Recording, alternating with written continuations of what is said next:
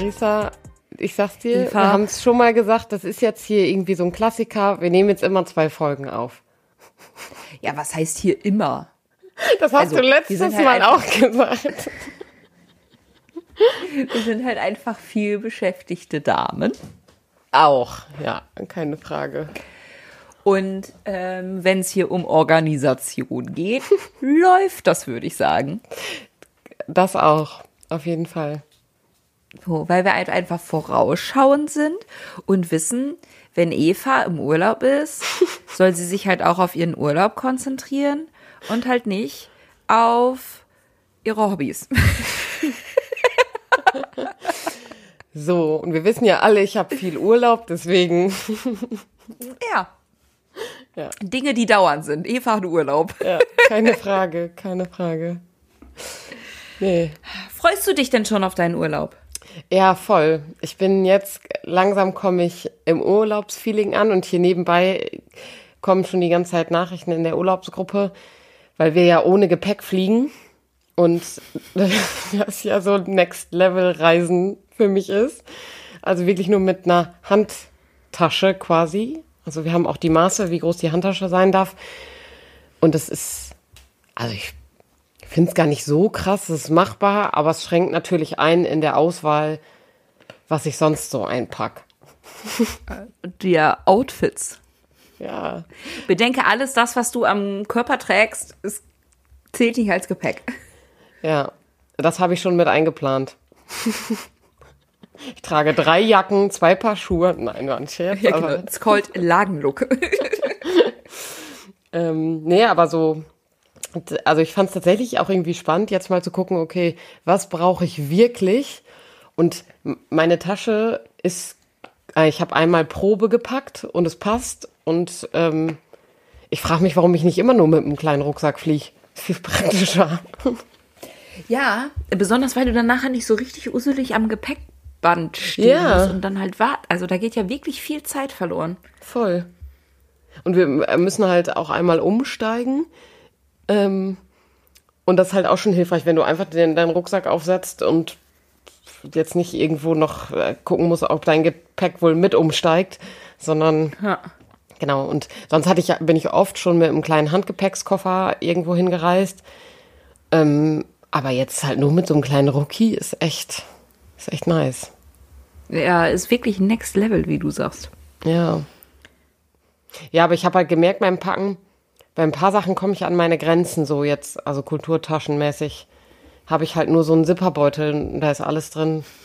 Von Schminke über Cremes, Bürste, alles. Ein Zipperbeutel. Ja, weil den musst du ja aufs Band dann da rausholen, wenn da Flüssigkeiten drin sind. Stimmt. Ja, das war eher die größere Heraus Herausforderung, aber auch das ist natürlich kein Problem. Ich habe einen Zipperbeutel, der ist jetzt meine Kulturtasche. der ist nicht mal voll. Ja. Ja, wird Also auf ich jeden bin Fall auf aufregend. jeden Fall am Ende sehr gespannt, was du berichten wirst. ja, Ja, da bin ich, bin ich wirklich sehr gespannt. ich bin auch gespannt, aber ich, ja, ich freue mich mega, einfach mal eine Woche weg und ähm, auch wenig am Handy sein und sowas. Das ist irgendwie auch, Mhm. auch mal schön. Ja, das wird nett. Ja. und das Wetter lädt gerade ja schon dazu ein, sich so langsam in Urlaubsfeeling einzugrooven. Ja. Ja, nee, ich habe in der Woche echt gemerkt, ich bin einfach müde.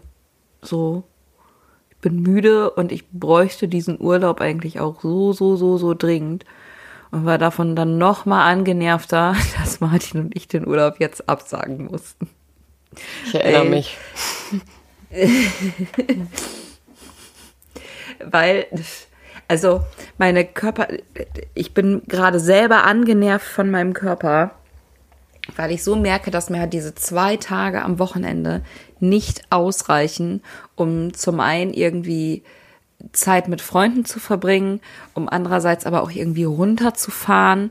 So, ich kam gestern nach Hause an, habe mich aufs Sofa gelegt und das mache ich wirklich nicht oft, ne? Aber ich habe erstmal Mittagsschlaf gemacht, weil ich so grundlegend fertig war, weil ich werde halt, also ich bin halt eher so der nachtaktivere Typ. So, ich habe gar keinen Stress damit, bis 12, 1 Uhr wach zu bleiben, so. Aber mittlerweile ist meine innere Uhr so darauf eingestellt, dass ich um 7 Uhr aufstehen muss, dass ich jetzt zwischendurch ein paar Mal in der Woche einfach um 6.20 Uhr wach geworden bin. Und ich war einfach wach. So, und das hört ja dann am Wochenende auch nicht auf. Ist ja jetzt nicht so, als würde der Körper dann schnallen, ah ja, jetzt kann ich mal schlafen und mir den Schlaf holen, den ich eigentlich dringend brauche. So. Nee, dann bin ich dann auch um 7 Uhr wach. Und mein Körper denkt sich, ja, jetzt gehen wir arbeiten. Und ich denke mir, Digi, es ist Samstagvormittag, ganz sicher, nee, nicht mal Vormittag, es ist Samstagmorgen. ganz sicher werde ich jetzt hier nicht aufstehen. Ja. Ja, es klingt auf jeden Fall stressig. Das, das Wort, was mir dazu eingefallen ist, ist die Frage nach Work-Life-Balance. Also wenn du sagst, zwei, ja. zwei Tage Wochenende reichen nicht, äh, ist ja so ein Klassiker. Ähm, ich irgendwann an, am Anfang des Jahres äh, haben mir mal so einige Personen gefordert, weil das einige Länder ja jetzt umgesetzt haben, eine Vier-Tage-Woche zu umzusetzen. Ja. Und also ich finde es ja eine gute Idee. Ich meine, ich habe eine Vier-Tage-Woche, aber Ja, ich finde das auch eine richtig, richtig gute Idee. Besonders weil ja dann halt auch ganz viele Studien zeigen. Oh, da habe ich gestern Abend mit Freunden noch drüber gequatscht. So, besonders weil ja die, die Praxis auch zeigt, es wird tatsächlich in diesen vier Tagen Arbeit genauso viel Arbeit erledigt wie in fünf Tagen. Mhm. So. Aber die Leute sind entspannter, die Leute sind glücklicher, ne? Ähm, es wird sich weniger krank gemeldet, die Belastbarkeit ist eine andere, so. Es hat nur wirklich bis jetzt nur positive Dinge, die ich gehört habe. So. Und äh, irgendein deutscher Politiker rennt durch die Gegend und sagt, die Leute haben keinen Bock mehr auf Arbeiten, wir müssen eine 52-Stunden-Woche einführen ja, oder so. Nagel mich jetzt nicht genau auf die Zahl fest, aber wo ich so dachte, die brennt's bei dir? Ja. Also, was ist denn, was ist denn da los, ey? Und ich bin dann auch, ehrlich gesagt, also nicht nur motivierter, sondern auch kreativer. Also ja. da ist ja viel mehr Platz, um auch Sachen nachwirken zu lassen und also weiß ich nicht, also diesen Creative Friday, den ja auch einige Unternehmen haben, den finde ich so sinnvoll. Also zu sagen, da gibt's keine Termine, sondern der ist, da ist ein Zeitpunkt, wo wir einfach auch kreativ werden dürfen auf der Arbeit und Sachen auch mal anders denken und so. Ähm, ja. Und ja, also ich. Äh, so, das wäre ja, ja das wäre ja dann mal, das wäre ja dann mal ein Anfang zu sagen, so, okay, vier Tage die Woche ist Arbeit und ab Freitag kommen alle zur Arbeit, dürfen aber für die Arbeit nichts machen. Mhm. Ja. So. Und was dann für Ideen kommen, die dann halt immer am Freitag dann auch weitergearbeitet, also so, das ist ja dann ein ganz normales, ich komme zur Arbeit und ich bin am Arbeitsplatz und falls halt irgendwo der Baum brennt, könnte man halt doch noch was machen, aber sind wir mal ehrlich, meistens brennt freitags halt auch kein Baum mehr. Ja. Und sonst ist es dann irgendwann nach 18 Uhr oder so, wenn irgendwie was anfängt zu brennen. Ja. Aber das, also was ich immer so denke, und deswegen, also ich finde Work-Life-Balance so ultra wichtig, also darauf zu schauen, wo habe ich noch Zeit für mich, für meine Hobbys und auch einfach zur Erholung, also um eben nicht mhm. dauerhaft erschöpft zu sein.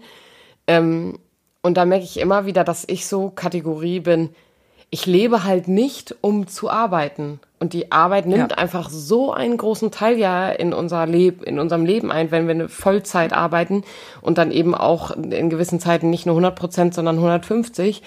Und ja.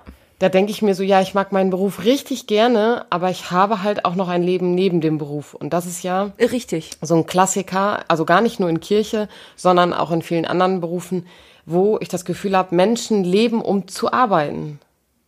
Ja. Und also das kann man so und so sehen. Also für manche ist halt deren Leben auch die Arbeit, weil hm, lass, lass sie ähm, selbstständig sein oder so und da irgendwie auch Dinge äh, verknüpfen oder weiß ich nicht. Aber ich merke bei mir, dass ich auch, also gerade an sowas wie Wochenenden oder eben Urlaub, auch mein Handy gut mal ausschalten kann und eine Abwesenheitsnotiz ja. und dann nicht nochmal eben im Urlaub die Mails checken oder so, aber um eben für sich ja. selbst zu sorgen. Ich hatte da äh, eine Freundin, hatte jetzt eben genau dieses Problem, dass halt ein Projekt noch ganz dringend fertig werden musste und das hat vorne und hinten nicht funktioniert und hat dann auch über den, über das lange Wochenende und so noch durchgearbeitet und war halt fix und fertig und irgendwann hat ein älterer Kollege zu ihr gesagt so, das kannst du jetzt halt machen, wenn du jung bist, so, aber in drei, mhm. vier Jahren wird niemand dir mehr dafür danken, wird sich niemand mehr an dieses Projekt erinnern, so. Es ist nicht deine Schuld, wenn die, unsere Vorgesetzten da irgendwie mit ihrem Zeitmanagement nicht entsprechend umgehen konnten, so. Mach dir diesen Stress nicht, so. Weil du bist diejenige, die gerade schlaflose Nächte mhm. hat, obwohl du für die ganze Situation nichts kannst. Ja. Und das merke ich halt, also da haben wir auch schon mal drüber gesprochen, wo kann ich gerade Kraft rausziehen und wo dankt mir am Ende jemand? Also genau. ich habe gemerkt, in Gemeindearbeit war echt ganz viel so diese Einstellung, wer dankt dir am Ende dafür, wenn du das jetzt machst? So, ja, halt keiner. Und ja. ähm, da irgendwie auch für sich zu schauen, okay, wo kann ich gerade etwas auch im Arbeitskontext tun, wo ich merke, da, da schöpfe ich Kraft raus, nicht nur, weil ich irgendwie mit Menschen zusammenarbeite, die da dankbar für sind, sondern auch, mhm. weil das vielleicht ein Herzensanliegen ist. Und das habe ich mit einer Kollegin ähm, jetzt äh, hatte ich habe ich zusammengesessen, die gesagt hat, sie möchte gerne an einem Projekt arbeiten im digitalen Bereich und sie hatte halt eigentlich keinen Stellenumfang für, aber mhm. sie möchte etwas tun, wo sie das Gefühl hat, das ist was Sinnvolles und ja. wo sie merkt, da kann sie sich auch austoben und da kann sie einfach was Cooles machen, weil sonst hält sie es auch einfach nicht mehr lange aus in Kirche, wenn sie weiterhin in Anführungsstrichen auf der Stelle läuft und Dienst nach Vorschrift macht. Ja. Ja. Das ich weiß, dass wir schon mal drüber gesprochen haben, ähm, aber weil es gerade so passt, möchte ich dir die Frage nochmal stellen. Was sind denn diese Kraftorte für dich aktuell, wo du feststellst, da, also da kann ich zur Ruhe kommen und da kann ich Kraft tanken? Du meinst, um Kraft zu tanken, um dann wieder in der Arbeit durchstarten zu können? Oder Kraft aus der Arbeit? Auch, so wie du die Frage interpretieren möchtest. Okay.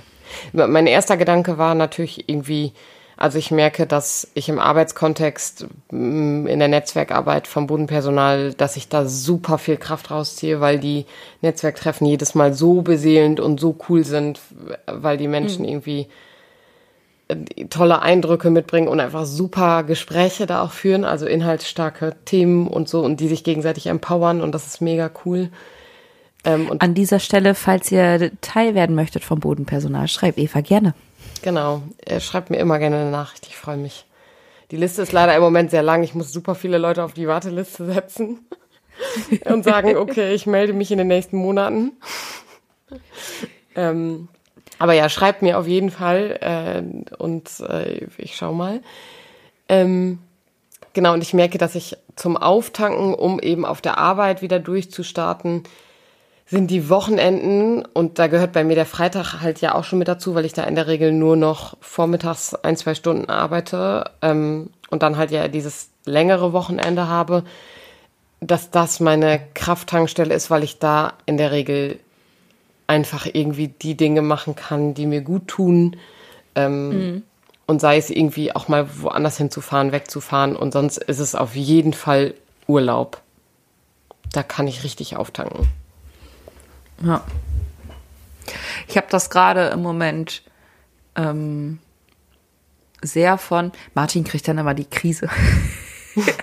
Aber was ich einfach jetzt die letzten Abende immer gemacht habe, war äh, Raum dunkel, Kopfhörer rein und irgendwie einfach nur Musik hören und für mich sein. Mhm. Und Martin kriegt dann immer die Krise, wenn er dann ins Wohnzimmer kommt. Der ganze Raum ist dunkel. Und ich frage, was macht Marisa hier eigentlich? Weil das vielleicht dann in dem Moment auch einfach deprimierend wirken kann. So kann ich mir zumindest irgendwie vorstellen. Aber für mich ist das in dem Moment so ein Ort des Runterkommens, des Runterfahrens und des einfach nur Dasein. Mhm. So die, die Eindrücke, die halt von außen kommen, sind halt super gering, weil halt also der Raum ist halt dunkel und ich kann dann genau die Musik anmachen, die irgendwie zu meiner Stimmung passt und einfach auch mal in der Ecke sitzen und nichts tun. Mhm. Mir fällt da gerade was bei ein. Hast du schon mal Floating gemacht? Was ist das denn? Nee, habe ich nicht. Äh, da, da muss ich zumindest gerade daran denken und dachte, vielleicht ist das auch was für dich. Ich, ich kann es nicht einschätzen, aber es ist ähm, quasi sowas wie ein Becken, ein geschlossenes. Da ist es in der Regel auch relativ dunkel drin oder manchmal gibt es das auch mit so Illuminationen. Aber eigentlich macht man da die Augen zu und es ist einfach dunkel und man liegt ähm, mit dem Rücken nach unten halt äh, in einem Wasserbecken und mhm. treibt halt da oben drauf und da sind keine Wellen oder so, sondern es ist einfach Stille und du liegst in diesem Becken und hast die Ohren halt unter Wasser und bist einfach nur da und ich glaube, es ist auch Salzwasser und so, also es ist auf jeden Fall auf verschiedenen Ebenen. Manchmal ist unter, unter Wasser halt auch Musik, also das kenne ich ja auch. Ähm, aber da ist man halt alleine drin und das ist auch so ein Ort, der vielleicht eine Krafttankstelle sein kann, weil man da so richtig krass runterfahren kann. Und in der Regel schlafen die Menschen da halt bei ein. Ähm, und man liegt da, ich glaube, eine halbe Stunde oder sowas drin. Äh, das schreibe ich mir mal direkt auf. Es klingt auf jeden Fall richtig spannend. Das würde ich gerne einmal ausprobieren. Ich habe das noch nie probiert. Ähm, ich habe das nur schon öfter gesehen und dachte, ja, krass, das kann ich mir vorstellen, dass das ein Ort ist, wo Menschen so richtig runterfahren, weil die so alle Eindrücke von außen einfach genommen werden und dieses mhm. sich einfach treiben zu lassen im Wasser und ist ja auch ein bisschen gehalten zu werden vom Wasser, ja. ähm, stelle ich mir auf jeden Fall spannend vor. Und äh, also wir waren letzte Woche in der Therme und da war auch so ein Salzwasserbecken und da war auch unter Wasser, nämlich Musik. Also wenn da lagen total viele Menschen einfach in diesem Becken und haben den, mhm. den Kopf halt ähm, so unter Wasser gestreckt, dass die Ohren halt unter Wasser lagen und dann war da so ganz leichte Musik und es war so meditativ, es war so krass. Oh. Boah, da kriege ich quasi direkt Gänsehaut, wenn ich das höre, weil das so entspannend klingt. Ja. Und ähm, was, was es ja noch gibt, so Salzgrotten, also in Emsbüren gibt's die, in Ankum gibt's sowas, und das gibt's ja auch inzwischen in vielen anderen Orten, ähm, mhm. wo du ja auch in so einem Raum liest, meistens halt nicht ganz allein, aber ähm, wo dann so Salz, Salz ähm, in, durch die Luft gewirbelt wird und da auch so das Licht sich langsam dimmt und sowas und da liegt man auch äh, und entspannt einfach und da das, das finde ich auf jeden Fall auch mega nice, so zum Runterfahren. Ja. Doch, das, das fühle ich sehr. Fühle ich sehr. Naja jetzt muss ich versuchen, irgendwie diese Moderation zu schaffen. Aber vielleicht konnte ich dich ja jetzt schon gut in die Stimmung mit reinnehmen, in die ich in, in dieser Woche so war. Und so ist tatsächlich auch so ein bisschen die Frage äh, gekommen, die ich jetzt so mitgebracht habe. Äh, wir haben in der letzten Folge schon so ein bisschen, also wir haben ja mal eine Folge gemacht zu zehn gute Gründe für Arbeitgeberkirche. Und heute möchte ich mit dir äh, mir genau das Gegenteil einmal angucken. Und zwar, was sind denn irgendwie zehn Gründe, die uns an Arbeitgeberkirche nerven? Mhm. Ich ja. würde wieder mitschreiben. Ich bin, bin bereit. Top. Die Frage ist, ähm, wer fängt an? Also fällt dir, fällt dir da schon direkt was ein oder musst du da erstmal noch drüber nachdenken? Mir fällt immer was ein.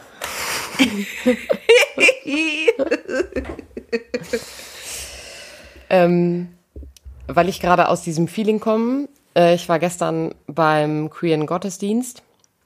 Ähm, mhm. Und der, der war super, super schön, aber da war natürlich auch die Frage nach, wie geht Kirche eigentlich mit Menschen um, wie ist die Sexualmoral und so. Und ich meine, da, das ist eben bistumsabhängig, aber die Frage danach, wo diskriminiert Kirche eigentlich noch Menschen? Und da ja. gibt es leider Gottes einfach noch zu viele Orte an denen ja. das passiert. Also würde ich Punkt 1 äh, aufschreiben, Arbeitgeberkirche diskriminiert. Ja. Ja. Diskriminiert und schließt einfach ähm, vielerorts noch Menschen, Menschen aus. Nicht nur im, im Arbeit, gebenden Dienst, sondern ja auch im Ehrenamtlichen Ja. und also genau. Ich habe ich hab das Gefühl, dass ich diesen Punkt mit einem Ausrufezeichen beenden muss. Arbeitgeberkirche diskriminiert und schließt Leute aus. Ja. Da muss einfach, ich kann dahinter keinen Punkt setzen. Es tut mir leid, geht nicht.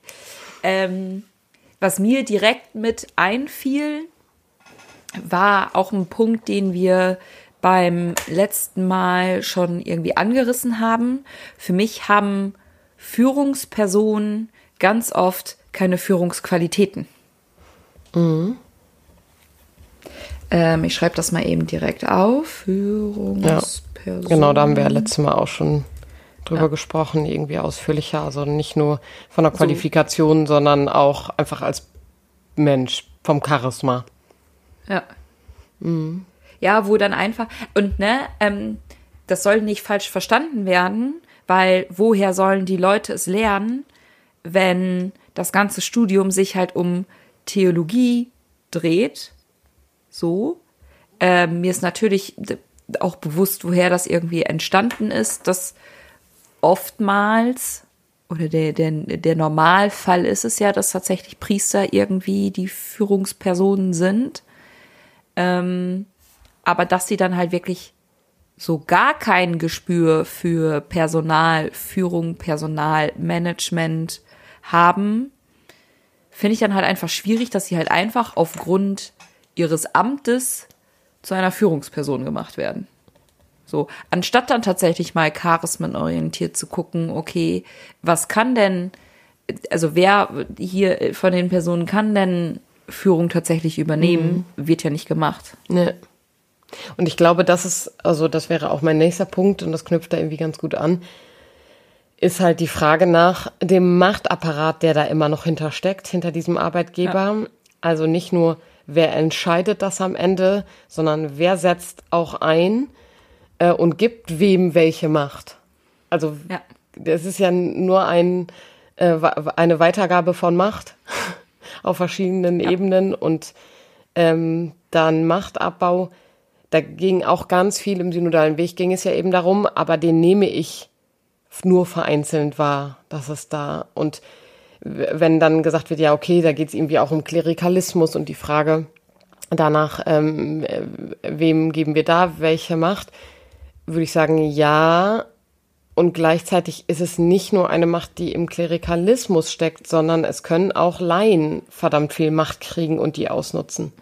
Sondern es Ja. geht eher um Machtabbau. Und den, den braucht es beim Arbeitgeber eben, weil, ja, Ja.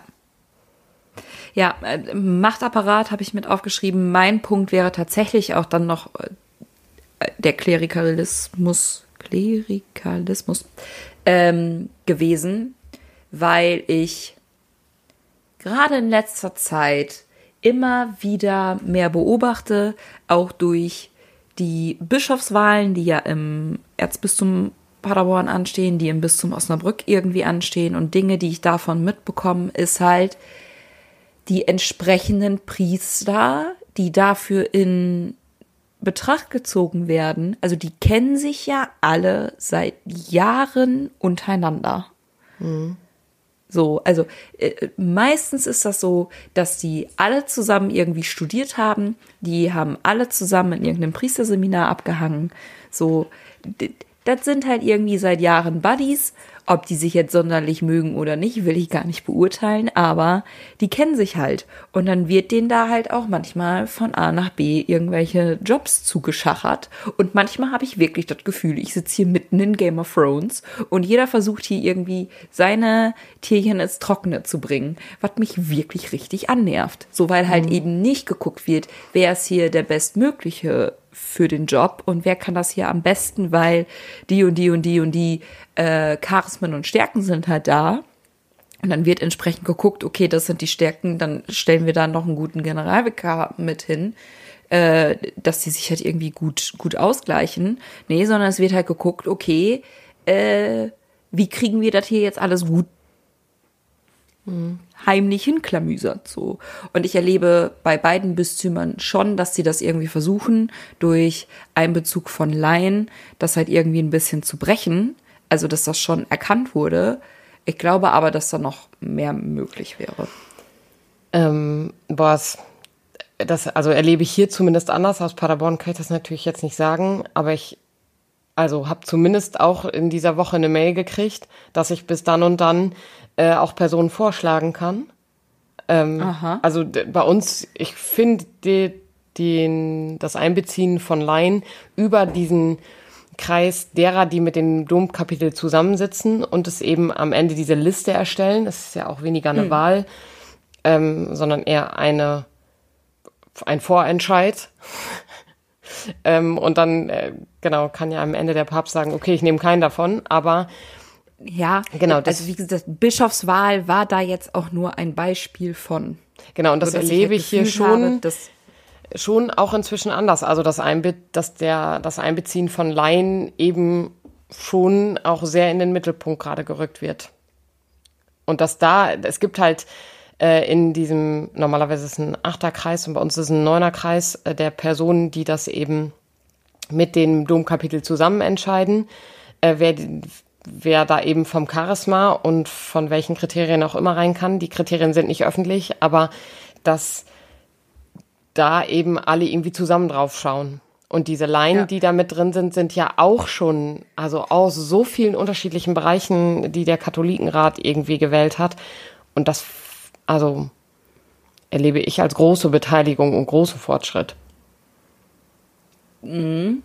Aber, also, ja, aber also wie gesagt, das ist jetzt gerade dein Einblick aus Osnabrück. Das, was ich jetzt gerade hier so von außerhalb von Osnabrück mitbekomme, läuft das irgendwie alles, äh, weiß ich nicht.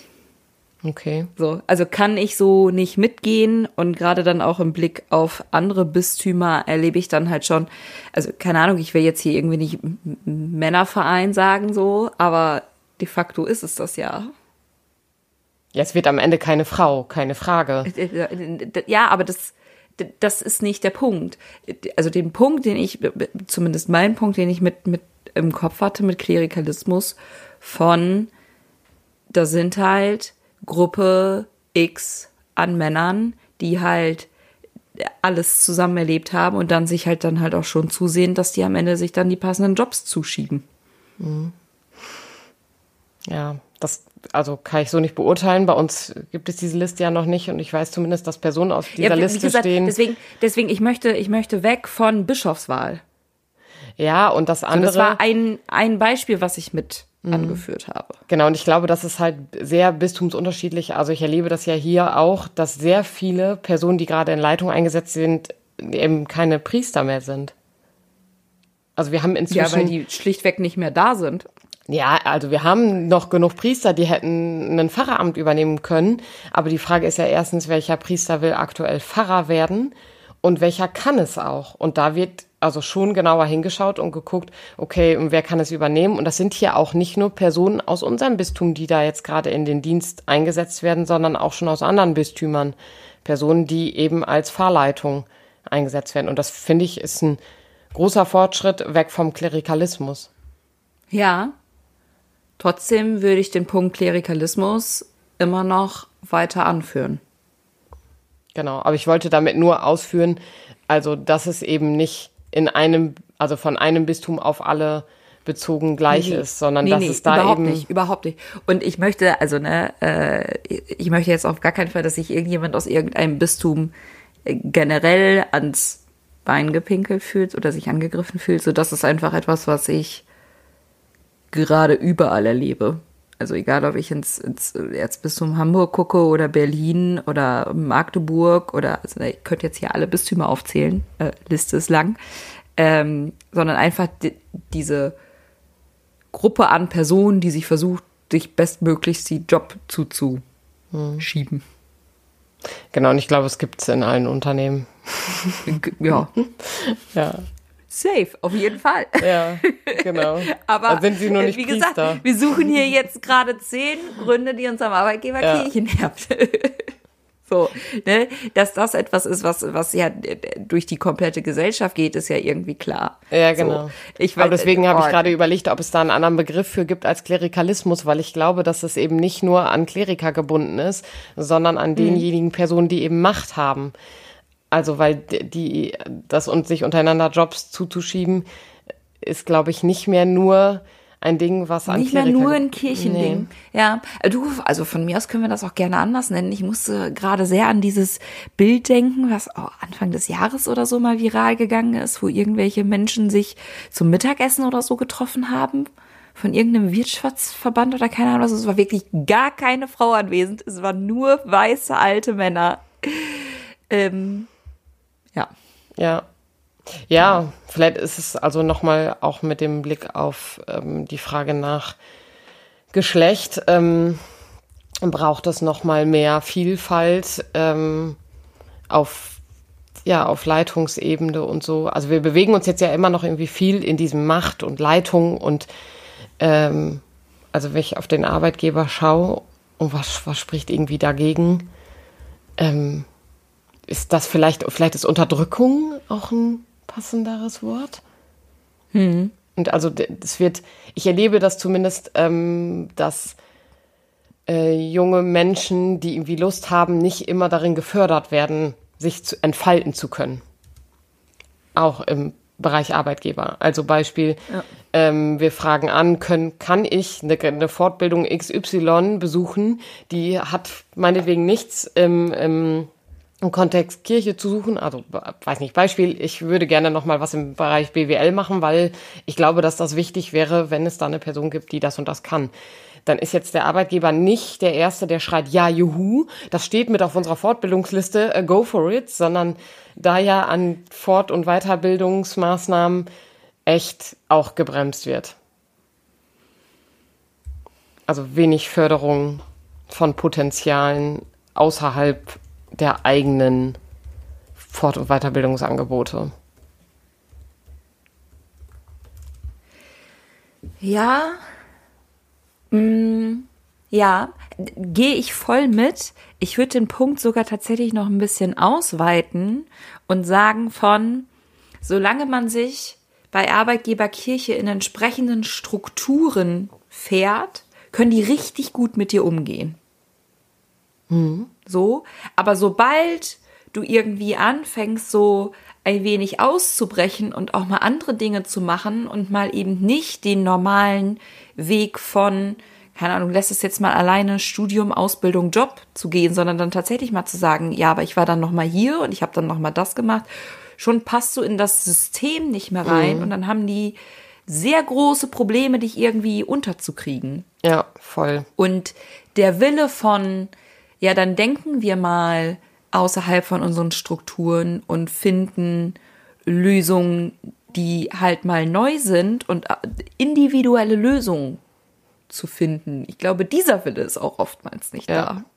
Ja, so ein bisschen dieses Out-of-the-Box-Denken und dass, dass zum Beispiel, also so viele Unternehmen sagen gerade, okay, ich meine, der Arbeitsmarkt ist gerade auch echt bescheiden, ähm, weil es einfach zu wenig Personen äh, gibt, also die irgendwie ähm, die ganzen Jobs erledigen könnten. Aber so viele Unternehmen stellen sich ja gerade so breit auf, weil die sagen, boah, ähm, ja, das wäre ja auch mal spannend und da kannst du dich einfach bewerben und das erlebe ich genau das, was du sagst beim Arbeitgeberkirche nicht. Also da auch mal eine Offenheit für, für dieses Out-of-the-Box-Denken und mal zu sagen, okay, warum nicht? Also warum soll sich hier nicht mal eine Person bewerben, die eigentlich Zahnmedizin studiert hat? Ja, so, also völlig random. So. Ja. ich habe die, die Tage irgendwie einen Beitrag äh, gesehen, wo sich ein Arbeitgeber bei den Schülerinnen und Schülern bewirbt. Ich glaube, es war irgendeine Tischlermeisterei mhm. oder so, wo der dann ganz bewusst im Umkreis zu den Schulen gegangen ist und selber eine Bewerbung geschrieben hat und selber für sich geworben hat. Ja, voll. Also das muss man sich mal so. Ja. Ja. Genau, und das, also das haben wir ja bei den, bei den zehn guten Gründen für ja auch schon festgestellt. Also der Arbeitgeber hat jetzt nicht die attraktivsten Stellenausschreibungen, weil er mit besonders tollen Angeboten wirbt. Ja. Also äh, die Attraktivität in den, in den Stellen ist oft nicht besonders toll. Eine Obstkorb ja. oder so wäre nett. Ja, und also, und dass du einen Obstkorb als nett beschreibst, Ja. und meine TikTok-Bubble gerade davon voll ist, dass halt darum geht, so ein Arbeitgeber beschreibt sich als attraktiv und wirbt mit einem Obstkorb. So, also wir sind, das ist schon wieder out. Ja, Ich genau. habe noch nicht mal angefangen, den Obstkorb einzuführen. Ja. Ja. Bei welcher Nummer sind wir jetzt? Ähm, bei Nummer 8. Okay, zwei brauchen wir noch. Ja, also drei. Acht, neun, zehn. Ach so, das ist jetzt acht. Okay. Ja. Aber ich kann ja, soll ich noch mal vorlesen, was wir bis jetzt so haben? Also, Arbeitgeberkirche diskriminiert und schließt Leute aus. Wir haben Führungspersonen, die keine Führungsqualitäten haben. Wir haben den Machtapparat. Da habe ich mal Schrägstrich Leitung mit, mit dazu geschrieben, so. Dann die Geschlechterfrage mit der Unterdrückung, die damit reingeht. Wir haben wenig Förderung von Potenzialen. Das Out-of-the-Box-Denken fehlt. Fehlt, muss ich noch dazu schreiben. Keine attraktiven Stellen. Ich muss jetzt gerade noch mal sehr, ich meine, das Arbeitspapier wurde jetzt gerade neu gemacht. Aber Arbeitgeberkirche mischt sich auch in das persönliche Leben mit ein. So, und es ist jetzt gerade jedem bis zum selber überlassen, ob sie das ändern oder nicht. Lol. Ja, Also, voll. mischt sich in das Privatleben ein. Und das, also ich glaube, eine Sache, die, die steht da jetzt noch nicht drauf, aber die ist zumindest ein Grund total dagegen, ist halt das Missbrauchsthema. Ja. Also, warum soll ich mich gerade in einem Unternehmen bewerben oder überhaupt dafür arbeiten, wenn es doch so eine Problematik hat mit sexualisierter Gewalt, mit spiritueller Gewalt? Also die Frage danach, wo ist Kirche da noch attraktiv, wenn es doch so viel Missbrauch gibt? Ja, besonders, ähm, ich habe es hier nochmal aufgerufen gehabt. Ich habe ähm, ganz hier zu Beginn einfach mal bei Google katholische Kirche eingegeben. Und als erste, erstes, was mir angezeigt wird, kommt katholisch.de, was ich erstmal stark finde. So, Props an die KollegInnen.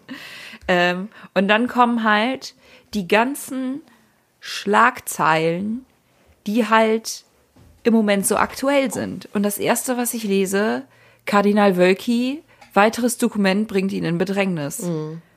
Vor einem Tag. Dann also von der Süddeutschen. Dann Tagesspiegel. Schlagzeile Missbrauch in der katholischen Kirche. Streit um Punkt, Punkt, Punkt.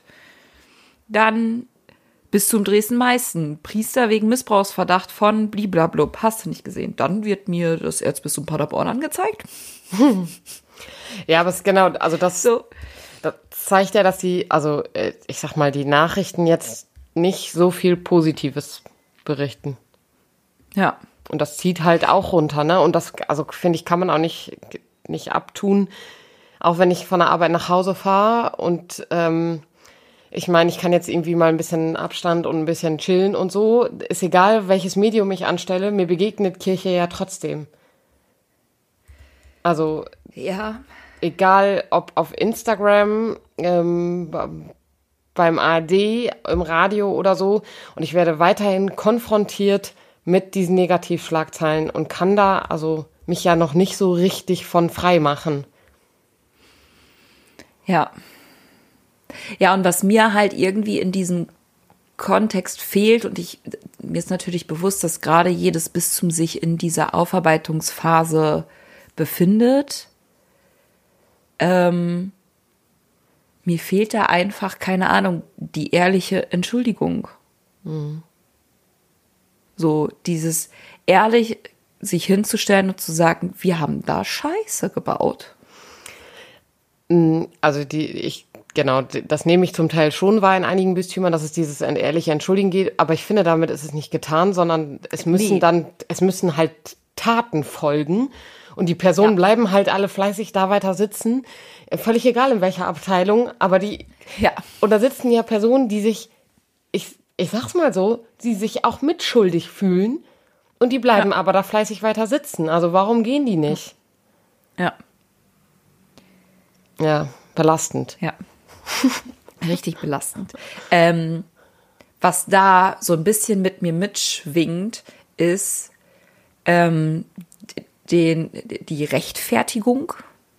Also wenn man tatsächlich für Arbeit, also wenn man für katholische Kirche arbeitet, muss man sich rechtfertigen, warum tue ich das eigentlich noch? Ja, voll, das stimmt. Das, aber gefühlt musste ich das schon, als ich auch noch nicht für Kirche gearbeitet habe. Ich weiß nicht, wie oft Ja. ich in einem Club, wenn mich Leute gefragt haben, und was machst du so? Ich gesagt habe, ich studiere soziale Arbeit, einfach weil es mir peinlich war zu sagen, ich studiere katholische Genau. Theologie. Weil da war ich direkt Ja. in der Schublade. Richtig, richtig. Und was, das ist so ein bisschen mein Punkt 11, den ich da mit habe, ist halt der Druck, der von all diesen Punkten, den wir bis jetzt benannt haben, mitschwingt. Ja. So, also ich weiß, mein Arbeitgeber diskriminiert, schließt ganz massiv Leute aus, so, wenn man es ganz negativ auslegen will. Aberkennt, ist das ein Wort? Also aberkennt er manchen Menschen die Würde, Ja, voll. so. Ich habe Führungspersonen, die wirklich null Führungsqualitäten besitzen.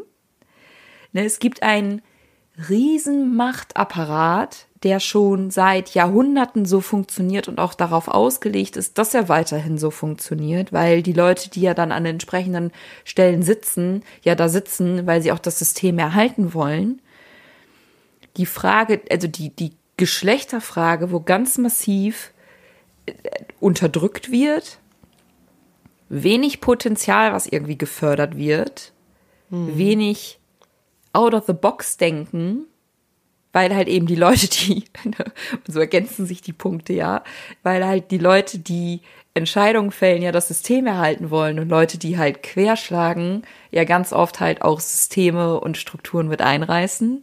Es gibt irgendwie wenig attraktive Stellen, weil der Status quo halt erhalten werden soll.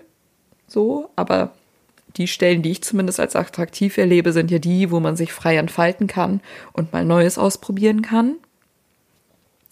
Der Arbeitgeber Kirche mischt sich massiv ins private Leben ein. Das riesen Missbrauchsthema und die Rechtfertigung, die dann da irgendwie mit einhergeht.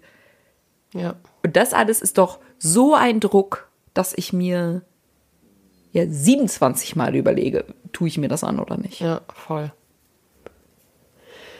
Ja, Und dann fragen sich manche Personaler wirklich noch, warum bleiben uns eigentlich die Studierenden weg? Warum möchte niemand mehr für uns arbeiten? genau. Und nicht nur, warum kommen, kommen nicht neue, sondern auch das, was du gesagt hast, warum, warum gehen die Leute auch noch? Also warum fragen Ja. die sich da und dann dazu gucken, okay, sorry, aber wir haben hier wirklich keine gute Grundlage als Arbeitgeber, eben in diesem Unternehmen die Leute zu halten. Ja. Ja, ich hoffe, uns haben ähm, Personen zugehört, die an solchen Stellen sitzen und da zumindest mal ein paar Dinge mitnehmen können, um irgendwie in Teilen äh, Dinge anzustoßen, zu verändern. Weil Ja, ich finde, also das weil- ist so notwendig. Zehn gute Gründe Genau. für, die, die kann man sich ja auch noch mal daneben anhören. Ist ja nicht so, Ja. als wäre alles schlecht, aber die Dinge, die eben scheiße sind, die sind auch besonders scheiße. Richtig, richtig. Und ich meine, wir beide sind ja immer noch hier und das ja auch ganz bewusst. Und ich würde diese, äh, diese zehn, also diese zehn Gründe gegen Arbeitgeberkirche ja genau als diesen Grund zu nutzen, einen Reformprozess anzuschieben, Ja. weil er halt so dringend nötig, nötig ist. So. Und ne, die- Zahlen an Kirchenaustritte sind so hoch wie noch nie aus ganz, ganz vielen unterschiedlichen Gründen. Und ich würde sagen, so, ne, wir stecken gerade in einer tiefen Krise drin. Und sich jetzt darauf zu besinnen, warum machen wir die Dinge eigentlich und was war mal ganz ursprünglich unsere Botschaft, das sollte doch jetzt eigentlich der Antrieb sein und zu sagen, so und jetzt setzen wir uns an den Hosenboden, machen unsere Hausaufgaben und arbeiten eben diese ganze Scheiße auf. Jo, voll. Das war doch ein schönes Plädoyer am Ende von dir. Ja, Mann. Ja. Einfach auch mal mehr anzünden. Ja, wirklich. wirklich. Ah, oh, ich fühl's. Ja. Eva, vielen, vielen Dank äh, für die Mitarbeit an diesen zehn Gründen. Ja. Ich hoffe, dass die Folge jetzt nicht zu negativ war. Ich hoffe, dass sie einigen irgendwie dann aber trotzdem auch aus dem Herzen gesprochen hat, weil gewisse Dinge müssen halt auch einfach mal gesagt werden. Und ja.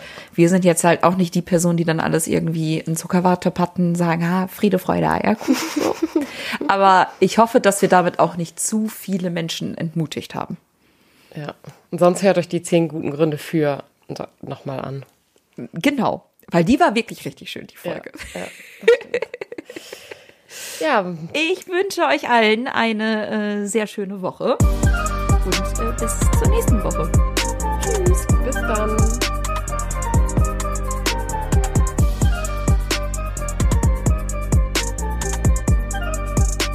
Dieser Podcast ist Teil des Ruach Jetzt Netzwerks.